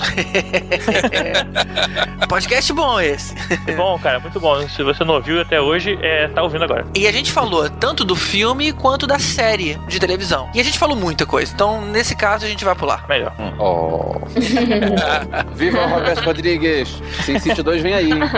E dois anos depois, em 1998, teve Vampiros de John Carpenter. Então, esse filme é um filme que tem, eu me lembro que é bem western, né? É bem assim, faroeste. Sim, sim. Ele Apesar- passa, inclusive, eu não me lembro se é no México ou no Novo México, mas ele é um filme que passa no deserto. Apesar da fama do Vampiro Joe Carpenter, eu não gostei muito do filme, não. Na verdade, eu não gostei desse, nem do Fantasmas de Marte, que também é dele. E sei lá, cara, acho que eu tenho implicância com o Joe Carpenter. Eu, também tenho. Eu sou, eu sou muito fã do John Carpenter. John Carpenter é genial. Vocês que não, não gostam, vocês são chatos, bobos e feios. E- Eu mas eu, eu lembro Eu de muito pouca coisa desse Teu, teu cu, filme. eu vejo. Olha, eu me lembro que esse filme. me lembro que esse filme tem o James Woods, que é um cara que eu me amarro, mas assim, é, eu não eu ia pode falar James Woods. Eu não lembro de muita coisa desse filme, mas eu lembro de uma cena e me lembro do making off dessa cena. Porque John Carpenter sempre foi um cara que fez filmes de baixo orçamento. Ele, os filmes todos dele tem cara de filme B, porque é tudo coisa baixo, baixo orçamento mesmo, né? E ele ia explodir, ia ter uma grande explosão e o personagem do James Woods tá andando e o troço tá explodindo atrás. E ele disse pro cara: você vai andar e você vai sentir a explosão e você tem que continuar eh, andando eh, na direção da câmera e você não pode olhar pra trás. E o James Woods falando que ele ouviu aquilo e ele sentiu calor na nuca, mas ele não podia olhar e tinha que continuar andando como se nada tivesse acontecendo. Que é uma ceninha, é uma ceninha clichê de filme, né? Explosão acontecendo atrás e o cara andando meio cara de Clássico. badass. sem É verdade. GG, o John Carpenter faz filmes eh, B com um monte de clichê. O cara fez o Fuga de Nova York, o cara fez Eles Vivem. Nossa, Halloween, Nova o cara é fez Eles. Vivem. Pois é, o, o primeiro filme desses de, de assassino serial não foi o Sexta-feira 13, foi o Halloween, foi, foi, foi ele Halloween. que fez. Ah, Halloween. Pois é, o Inclusive, cara pode, ele pode, a gente não pode não, mas ele pode. É certo.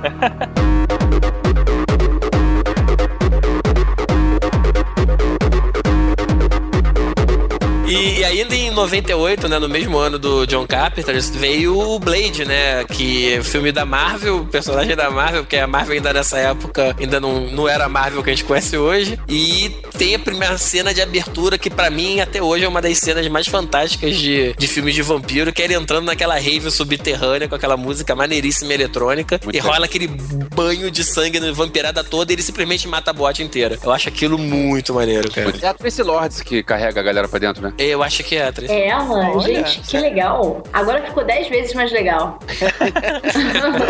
É até o percentual de vezes mais legal que ficou. Né? Cara, o problema do Blade, eu gosto muito da história, do personagem, mas o problema do Blade é que eles fazem vampiro não ser uma maldição, eles têm uma explicação científica. E pra mim, vampiro ter explicação científica, hum, né, não fica muito legal. Mas que explicação era essa? Você lembra? Eram tumores que tinham pelo corpo que fazem a pessoa virar. mudar. Tumor? outras- Sério? Que a explicação pro vampiro ele ter um tumor? Eu também É, não lembrava disso. criavam-se outros órgãos, tumores, mudava toda a parte interna do corpo e ele virava um vampiro. Ao invés de ser Blade, o cara tinha que chamar furúnculo. Blade, o caçador de furúnculos.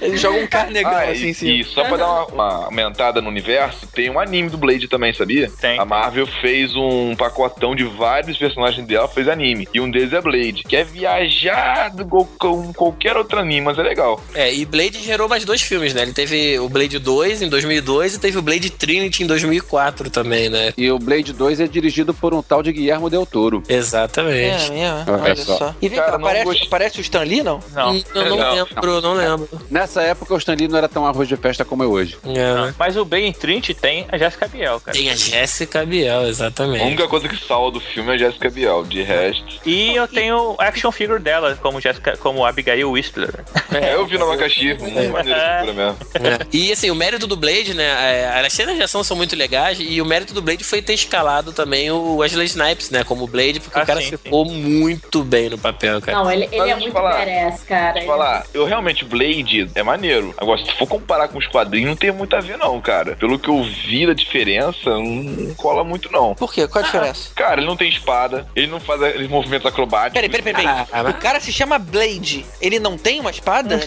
Ele tem uma espada, ele usou espada, ele sabe usar espada, mas a maioria das vezes ele vai com pistola. Com 12. Eu, assim, ele com espada de vez em quando, mas a maioria dos. Maioria, cara, ele é com metralhadora. Tu vai achar o quê? Que tem zilhões de vampiros e vai pegar uma espada? Sério. Ah, mas é mais com- legal com ele tiro? matar o- um monte de É, bala de prata, bala A de prata prata. não é lobisomem, cara? Tá confundindo aí, não? No caso do no universo do Blade, prata também funciona. Em alguns universos, É. vou logo citar É. aqui. Em alguns universos de vampiro, prata funciona. É, A prata é tipo a, a arma universal contra é, bichos é, sobrenaturais. Então, é, exatamente. pô, ah não, cara. O, agora, é, esse Trinity também tem o, o Lanterna Verde, né? Não, cara, tem o. O Ryan é- Reynolds? não, é Tem. o Deadpool que tem lá, cara. É o Ryan Reynolds. Então, assim, vo- você tem, o Ryan, você tem a Jessica Biel, mas também tem o Ryan Reynolds. Então, assim. Ô, velho, vocês tinham que lembrar que ele fez Lanterna Verde, cara. Essas coisas não tem que se comentar. Cara, ele foi o Deadpool, cara. Pô, Melhor pior ainda. Pior ainda, pior ainda, cara. cara. Pô, nossa senhora. Mas ele ficou ficou bem, cara, no, no Blade, como sidekick. Ele até que cumpriu lá seu papel. É, é. É. É, no meio dessa história toda aí do Braid, também saiu um filme que trouxe uma das action heroes femininos aí, que é a Kate Beckinsale, que foi o Anjo da Noite, né? Que é o Nossa, adoro é essa atriz. Cara, É. eu- é, ela tá bem, o filme é legal, os vampiros são legais, os lobisomens também. O problema é ver vampiro se afogando, cara. Isso aí.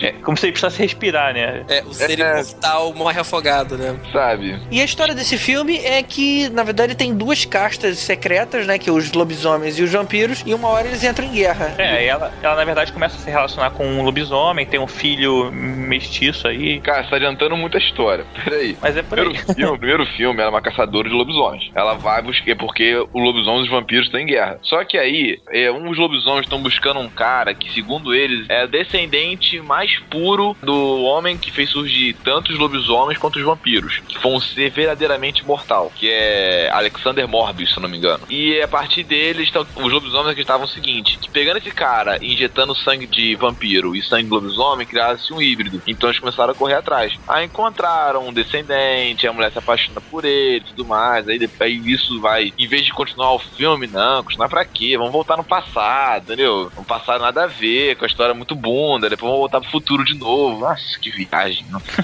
Mas, mas as cenas de luta eram interessantes, me ganhou É, por causa disso, dos combates. Tinha muito daquele, daquele esquema de tigre e dragão, né? O cara pendurado no cabo de, de aço, voando, pulando, voando, né? Mas, enfim. É, o mesmo esquema de filmes que são trilogias, assim, que começa. que não são feitos pra ser trilogia e começa bem e depois vai decaindo em partir dos filmes. Então o primeiro é bom, o segundo é mais ou menos, o terceiro é pior, o quarto é. é- é- Não, o- aquele no futuro até que é legalzinho. O, o que pegou mal foi do passado, que não teve nada a ver, não precisava ter contado nada daquilo. Pra mim só veio pra ferrar a história, que já não tava muito boa.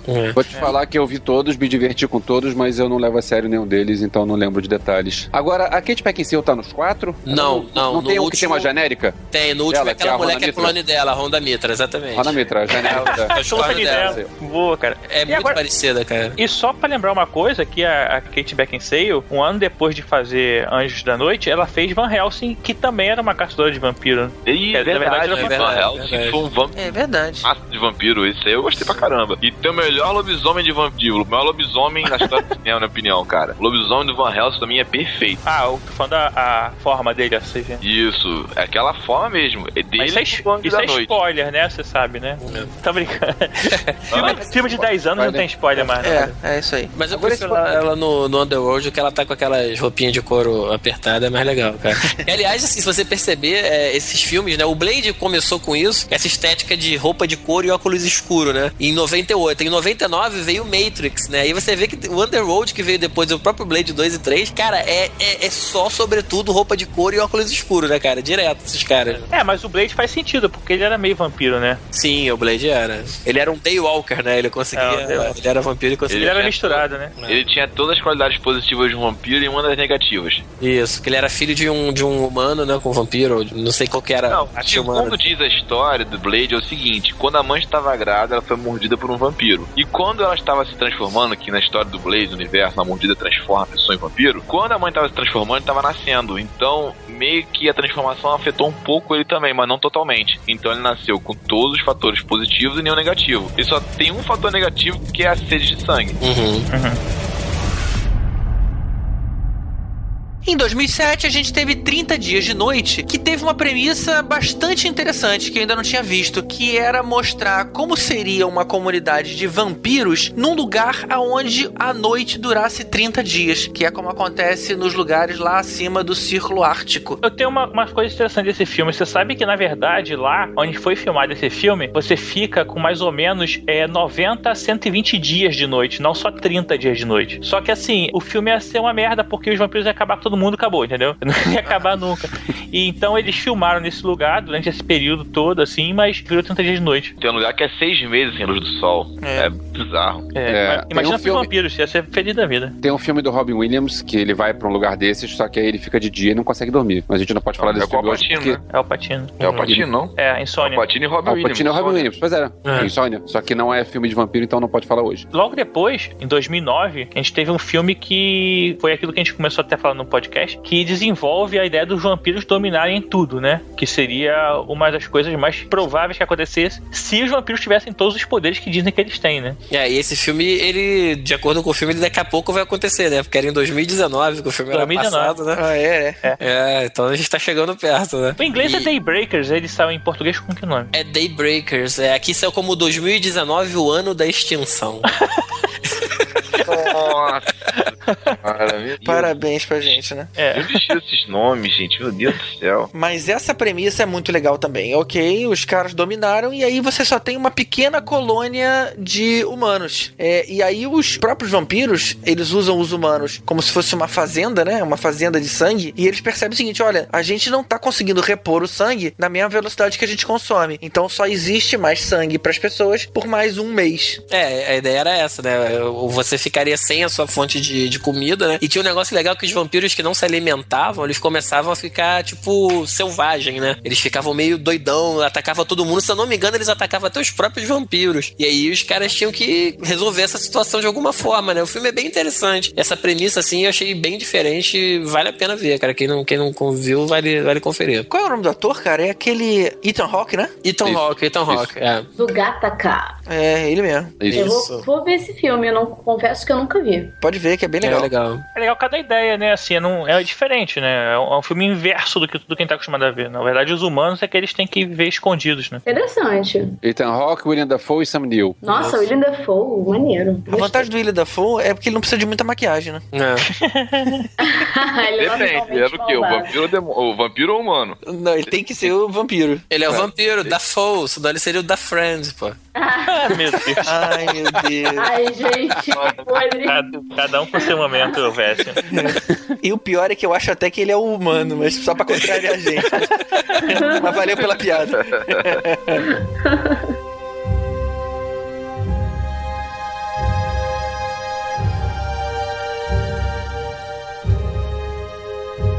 Na mesma época tem o Deixa Ela Entrar, um dos meus filmes favoritos suecos de vampiro, dirigidos por Thomas Alfredson. Você tem outro filme de vampiro É sueco? isso que eu comecei a dizer, cara. Eu ia falar isso também. Ela, Ela viu 10 filmes suecos de vampiro, esse é o preferido. Não, a dois gente não tá entendendo. É os outros filmes suecos não são exatamente de vampiros, né? tipo isso. Tem a ver com mordidas, né? É, entregador de pizza e tal. Ah, tem aquele filme da trilogia lá da. Como é que é o nome? Da Lisbeth Salander. Esqueci o nome da mulher. A mulher da corda do, dra- do dragão. Isso, isso. Ah, maneiro, maneiro. É verdade. Ela é irada. É verdade. Mas o que, que você gosta tanto desse filme? Eu gosto desse filme pelo seguinte: você acompanha a história de um menino pré-adolescente de uns 11 anos, que é o Oscar, né? Que ele se aproxima de uma menina que ela é muito assim rejeitada. Quando você começa a ver o filme, você acha que esse menino, que é o Oscar, é uma menina. Depois você descobre que na verdade ele foi mutilado, né? Digamos. Ah. E O garotinho é isso mesmo? sim, é, Digamos, é uma- é é um menino. O L Era um é, menino. o L, verdade, que parece uma menina, na verdade é um menino. Engraçado, porque eu vi a refilmagem e não lembrava desse detalhe, não. É porque a refilmagem é com a menina do É. Kick-Ass. É o Chloe Moretz. Chloe Moretz. É, mas então, mas o menino da versão sueca, ele é muito andrógeno, né? E você jura que é uma menina. Depois eles colocam realmente na refilmagem aquela atriz do Kick-Ass, que é uma menina mesmo. Mas na versão sueca é um garoto, é um garoto muito andrógeno. Você só vai descobrir que é um menino, tipo, quase no final do filme.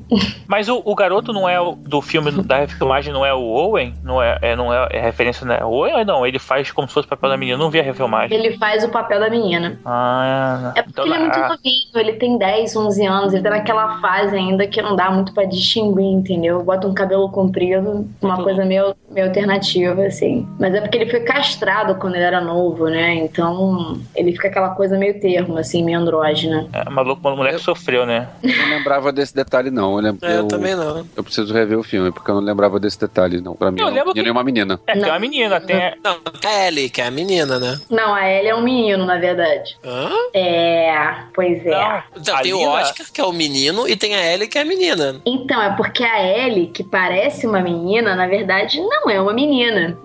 ela é castrada, é um menino castrado na pré-adolescência. Ah, não, tá. Então você, é que você tá falando como se fosse o Oscar, não é o Ai, Oscar. desculpa, gente, confundi. Peraí, Ah. o Oscar é o menininho rejeitado, foi mal. A Ellie é que é a vampirinha, isso. É, é. Isso, a vampirinha. A Ellie, a Ellie, a Ellie é um menino, isso. Hum, eu não lembro Ah. disso. É, a Ellie é um menino. A Ellie, ela é um menino castrado há muitos séculos atrás. Ué, mas engraçado que ela- eu não lembro disso. Você falou, mas eu achava que ela era fazia papel de mulher garota mesmo, que ele se apaixonava, o garoto gostava dela. Não, né, ele se por ela. apaixona por ela. No, no filme, ele se apaixona por ela, mas é porque ele não, não sabe. Porque como o vampiro já tem aquela característica meio assim, andrógena, né? De não se ligar tanto na sexualidade, e ela, ela barra ele foi transformado muito jovem, Uhum. parece uma menina, mas na verdade é um menino. Mas quando você vira vampiro, você não, não sei lá, não se reconstitui? Ele não era, não era Hã? pra ter. É, se você Tu- corta o um cabelo. braço do vampiro, não. Não, tem certeza?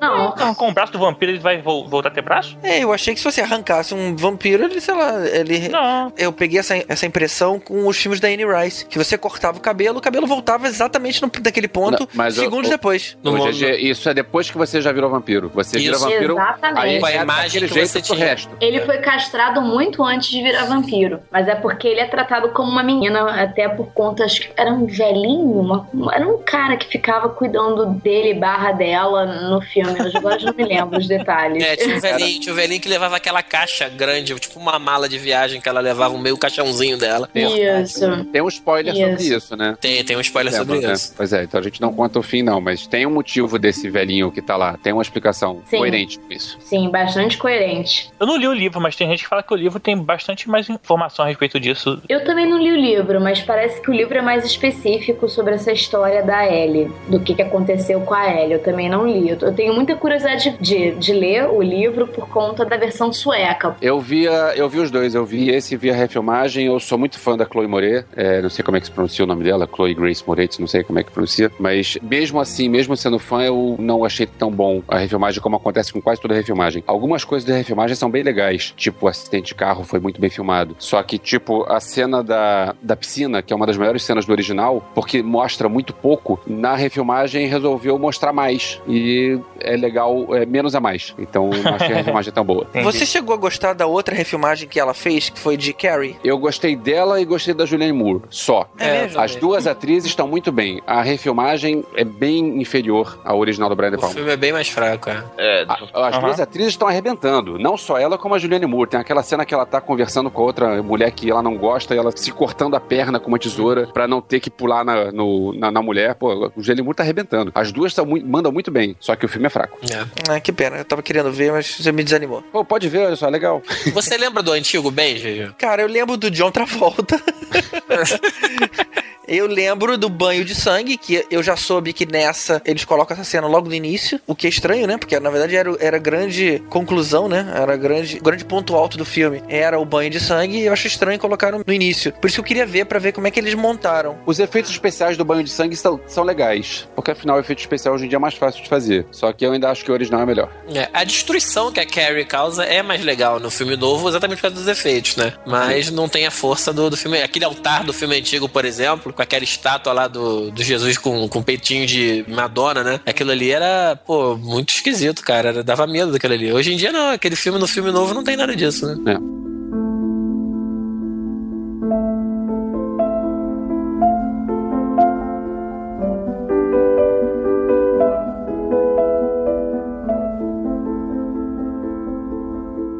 Vamos passar pros vampiros que mordem Froia.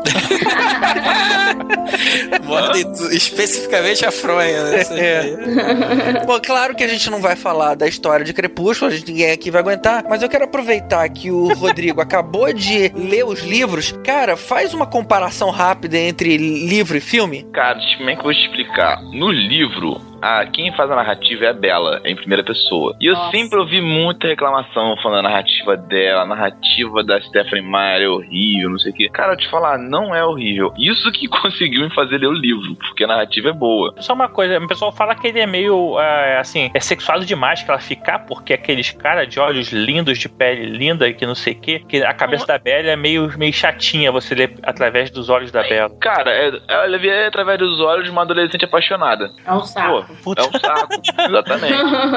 Mas você tem que Desculpa. deixar, por exemplo, me falaram, ah, porque a Bela é feia e botaram uma atriz bonita como a, pra protagonizar ela. Eu não acho. Eu acho que botaram a atriz perfeita pra ela, porque aquela atriz, ela não é linda, não é perfeita nada. Pra mim, ela é uma pessoa normal, super normal. Mas a, Não a tem- Bela no, no livro também tem cara de que ganhou uma caneca de presente, que tu foi assim, cara de caneca.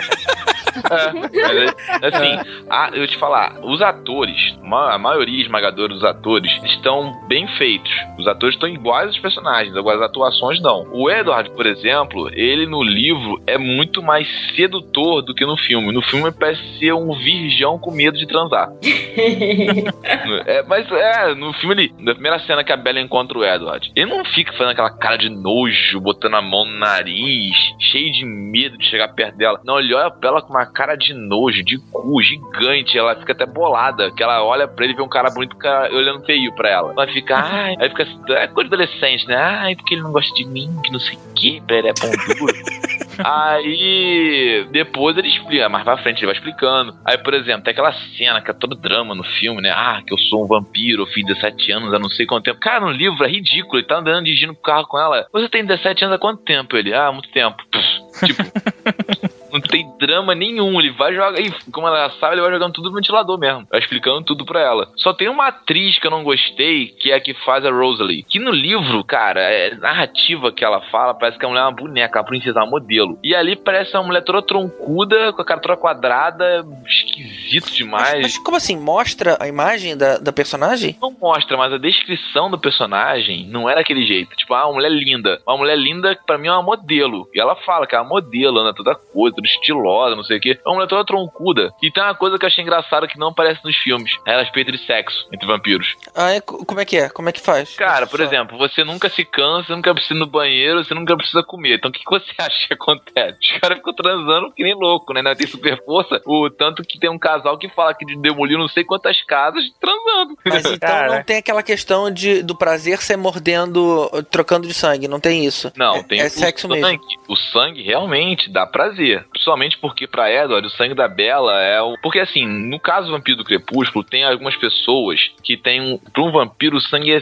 tentador demais. Assim, igual você olha uma pessoa e você olha uma mulher bonita na rua e não consegue parar de olhar. No caso deles, é o sangue, é isso também. E pro Edward, o sangue da Bella é algo assim, absurdo. é Algo que ele queria provar tudo mais. Isso foi uma das coisas que atraiu ele nela. Mas então os sangues não são todos iguais. Ele pode ter um sangue que ele não se sentiu atraído. Não, ele se sente atraído, mas não com intensidade que ele tava sentindo pela dela, entendeu? E assim. Nossa, é... estranho o sangue que causa isso. É, mano, por exemplo, ele sente o cheiro do sangue dela, mesmo ela não tendo se cortado, entendeu? O É, atrai tipo ele. um feromônio, alguma coisa assim. Isso, e assim, pra ele é forte, muito forte. E assim, o final da saga é broxante. Cara, é broxante. É broxante demais. Assim, um- tudo bem que é um conto de fadas moderno de vampiros com lobisomens. Sendo que lobisomens não são lobisomens. Acho que o pessoal criticou tanto os lobisomens dela nos livros que no final do último livro ela se corrigiu. Falando que. O que, que são? São transmorfos. São pessoas que, assim, lobisomens são lobisomens igual a gente vê, né, por exemplo, no Teen Wolf, por exemplo. É, são pessoas com características lupinas, mas não totalmente lobo. Ali, pela história, ela falou que são pessoas que se transformam em lobos gigantes, não são lobisomens. Então ela meio que se salvou no final do último livro. Ela tentou, né? Pelo menos. É, tentou, né? Assim, os lobisomens são mais bem feitos que os vampiros, que os vampiros são muito. Não são Normais.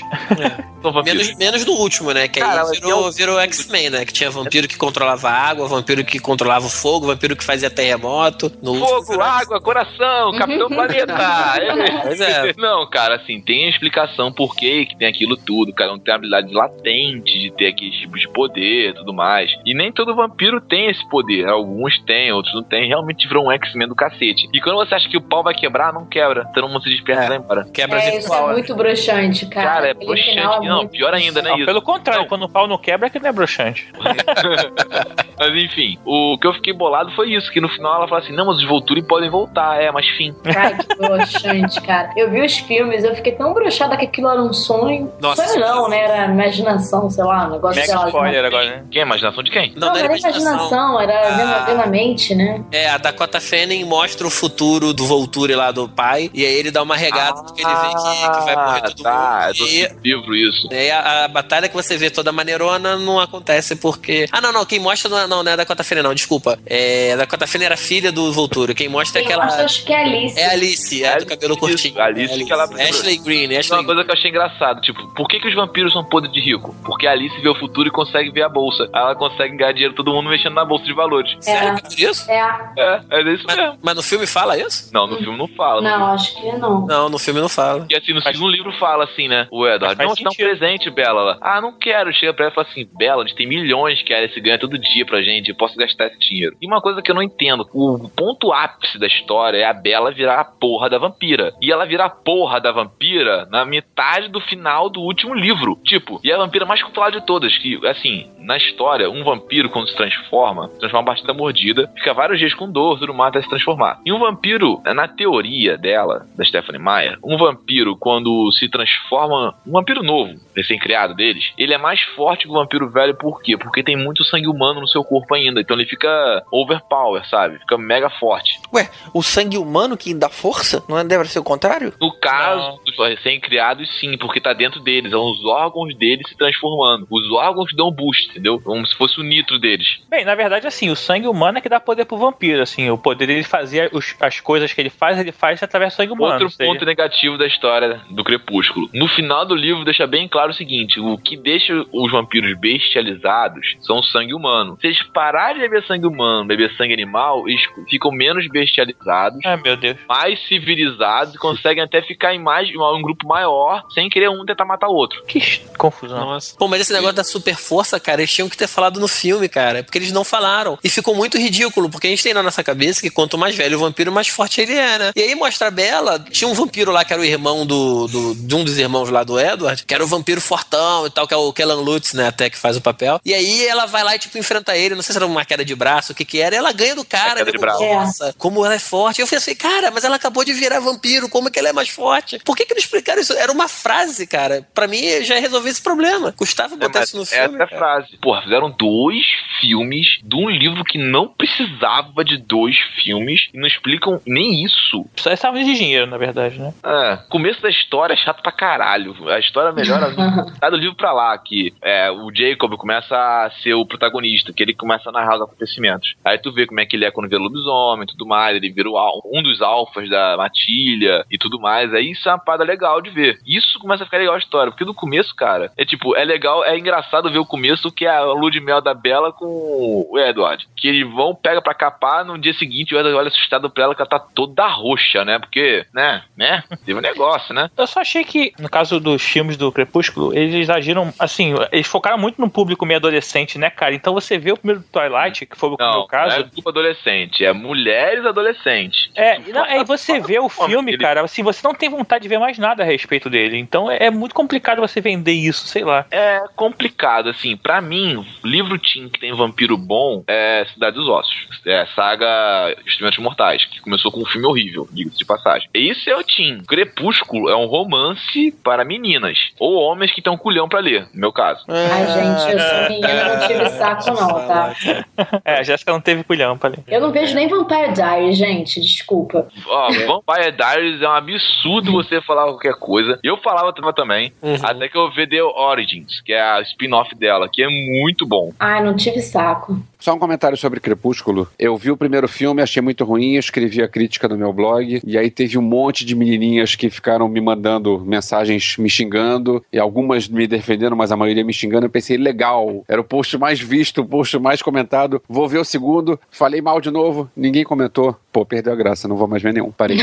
Todo mundo começou a concordar, né? Tipo, Então, mas o, o negócio do Vampire Diaries é que muita gente sempre fala, ah, Vampire Diaries é um crepúsculo na TV, cara. Não é. Na verdade, a série começou claramente copiando o estilo crepúsculo pra poder atrair, talvez, o público, pegar no embalo mesmo. Mas assim, é, a partir, sei lá, do quinto, sétimo episódio, sei lá, Não, a quarto série. episódio. É o quarto episódio, né? A série já dá uma boa guinada. E do meio da, da primeira temporada pro final, aí sim a série ela toma uma identidade própria e assim, ela não tem mais nada a ver com Crepúsculo. A série, inclusive, é, é uma série mais adulta. Você tem, tem uma história de drama, tem coisas históricas. É, é bem legal, cara. Não tem Ótimo. nada a ver com Crepúsculo. Pra mim, as- é, então, no, no quarto ou quinto episódio, se não me engano, eles dizem, assim, que a Helena é a cara da Catherine. Que Isso. era a mulher que eles eram apaixonados. Uhum. E o que eu achei sensacional, que pra mim era uma mulherzinha que eles gostavam, aí o vampirão apareceu, matou ela, depois transformou os dois. Não, ela era vampira transformou os dois. Isso, ela transformou Porra, os dois. pra mim isso foi um tiro no pé que todo mundo que era fã de Crepúsculo tava vendo a série. Foi um tiro no pé de todo mundo, que não tem amorzinho não. Ela nunca amou nenhum dos dois, ela só que tava querendo usar pra se divertir.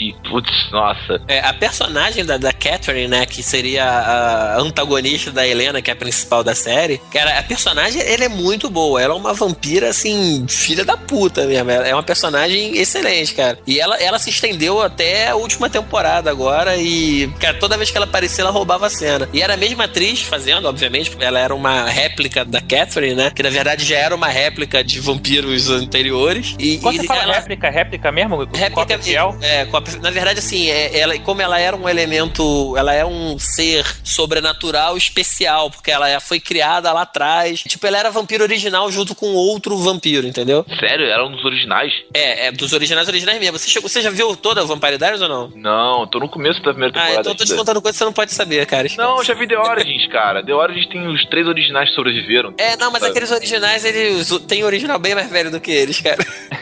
é. Mas não, assim, é, é, o, o, o recado é, é veja, assim, livre de preconceito, porque se mesmo você achar, sei lá, os, os cinco iniciais mais ou menos crepúsculo, mas não é. A série muda, é uma série mais adulta, tem ação. É, o elenco é muito bom. Os três principais, que é a Helena, o Damon e o Stefan, os, os três atores são muito bons, o elenco de apoio é bom também, vale a pena ver. Cara, mas eu até já comentei mais com outras pessoas assim, outras vezes. O problema das séries é que elas têm que te comprar no piloto, cara. A Vampire Diaries eu tentei ver três episódios, mas era uma parada muito adolescente, muito negócio de colegial, aqui não sei o que. Aí, cara, você não consegue continuar vendo aquilo. Sabe? Ninguém. Pra te convencer que você. Ah, tem que ver cinco, seis episódios pra achar um negócio legal. É complicado, cara. Tem que te comprar um pouco antes, sabe? Isso que foi o problema pra mim com essa série. Eu não sei se, se eu tentaria ver de novo, não, por causa disso. É, por isso que fica o recado, assim, ultrapasse essa barreira inicial, porque a série é boa, vale a pena investir. Mesmo demorando talvez um pouco pra engrenar, mas depois que ela engrena, ela, ela segue sozinha e segue bem. Inclusive o roteiro é muito bom, a série é muito bem escrita, assim, é, vale a Mas, pena. tipo, ô, Tibério, deixa eu te falar. Se você quiser ver Vampire Diaries mais adulto, vê The Origin. Vale a pena ver. É, a história se passa em Nova Orleans, tem lobisomens, tem bruxas, tem vampiro, todo mundo querendo tomar conta da cidade. É assim, cara, se tu perder um episódio, tu for ver, ah, vou pular um episódio pra ver, muda tudo já. É melhor perder tempo com The Originals ou ver True Blood? É, True Blood gosto pelo menos já acabou. Cara, True Blood eu não gosto porque. Ele... Tem mulher pelada? Não, né? É bom, isso é legal.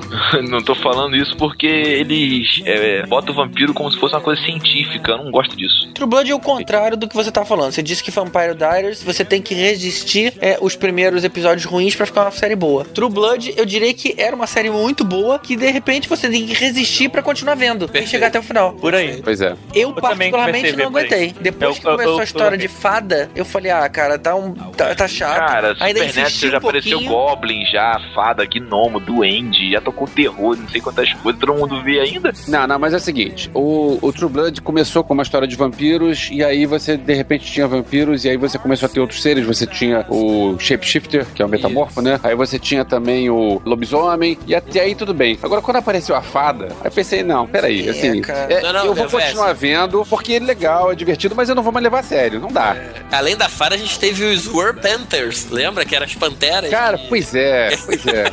Aí assim, dá White Trash. Pantera, porra, aí não, né, cara? Eu Cara, continuei vendo, é divertido, tinha mu- mu- mulher pelada, tinha violência, tinha coisa. e, Tá, mas sem, não precisa levar só 10, só 10 episódios por temporada também, outra coisa que é boa. A ideia do True Blood é muito boa. Você pensar nos vampiros convivendo com humanos e aí ter a ideia do sangue artificial, que é o- pra poder os caras conseguirem viver sem matar humano. É uma parada maneira, assim. Tem logo, lógico que tem os renegados e tal. Realmente a série, assim, a ideia da série é muito boa. O problema é que ela se perde no meio do caminho. É, é, eu diria que as- é, assim, a, a série, as duas primeiras temporadas são muito boas. A terceira começou a descambar e da quarta pra frente é galhofa total. A série, é, não, mas é, a série já não tinha mais nenhum comprometimento com lógica, com roteiro, com nada. É. É, os caras estavam ali pra ganhar dinheiro deles e pra terminar a série que terminou agora recentemente. Tem uma coisa que eu nunca entendi, é, acho que deve, ser, deve fazer parte dessa falta de lógica, é que a Anna Paquin, que é a personagem principal do True Blood, que é uma atriz que tem uma carreira é uma atriz que tá no X-Men, é uma atriz que já ganhou o Oscar.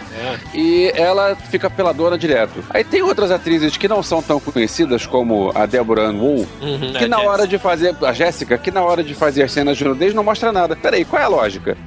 Assim, se era pra, uma, pra cobrar mais caro, era que já tem o Oscar, né? Assim, O problema é que assinou o contrato há muito tempo já, era mais barato na época. É, pode ser. Agora, True Blood, a gente tem que falar, assim, é, é, a série, pelo menos assim, ela, ela deu pra gente os dois melhores vampiros que eu já vi na televisão e no cinema, que foi a Pam e o Eric. Pra mim, aquilo ali, assim, a definição de vampiro no mundo real são aqueles dois, cara. Porque os Verdade, eu caras- também me amarro neles. Nossa, assim, o Eric ainda o nego deu uma zoada nele ao longo da série, nesse nonsense que a gente falou, né? Tipo, que ele perdeu a memória, ficou mansinho, tipo, ficou bem tosquinho aquele período. Mas é, o, o Eric das duas primeiras temporadas e o do, do final, do último capítulo, pelo menos, ou da última temporada, talvez, ele, porra, é, é aquele cara que não quer saber, cara. Ele toca o terror, ele faz o que é melhor pra ele, vive a vida louca, morde É, quem ele quer morder. Na verdade, eu não vi a última temporada, mas a, a série começa com ele sendo o chefão, né? Isso. É verdade, olhava ele é lá naquele trono, Ele é cara meio exatamente. misterioso. Exatamente. Tem uma coisa legal do, da Pam, é uma do- um dos últimos episódios que tem uma, uma cena assim dramática e eu não me lembro que, que- quem que tá que abraça a Pam pra chorar e aí a Pam abraça ela de volta e diz assim: Olha só, querida, se você manchar o meu casaco, você vai pagar um novo.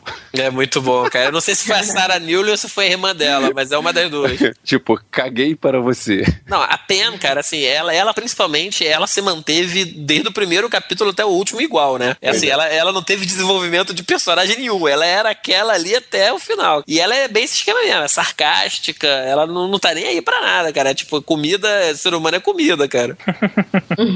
É, ô Rod, eles explicaram o gancho da, do fim da, da penúltima temporada foi o, o Eric pegando fogo, porque ele tava lá com aquele Isso, negócio que lá ele podia tomar sol, aí ele tava lá no. no gelo. Pois é. E aí, beleza, fizeram aquela cena pro, pras fãs do, do ator, pra ver o cara peladão, beleza. E aí o cara pegou fogo. E aquele gancho pra será que ele sobreviveu ou não? Explicaram como é que ele sobreviveu? Não explicaram, né? Não, não explicaram, não explicaram. Porque não tinha pra onde ele fugir. É, ele tava no meio do. Mas ele sai, se ele tem aquela super velocidade, ele voa, né? O Eric voa. É, Ele, sei lá, voou e se escondeu, sei lá. E é.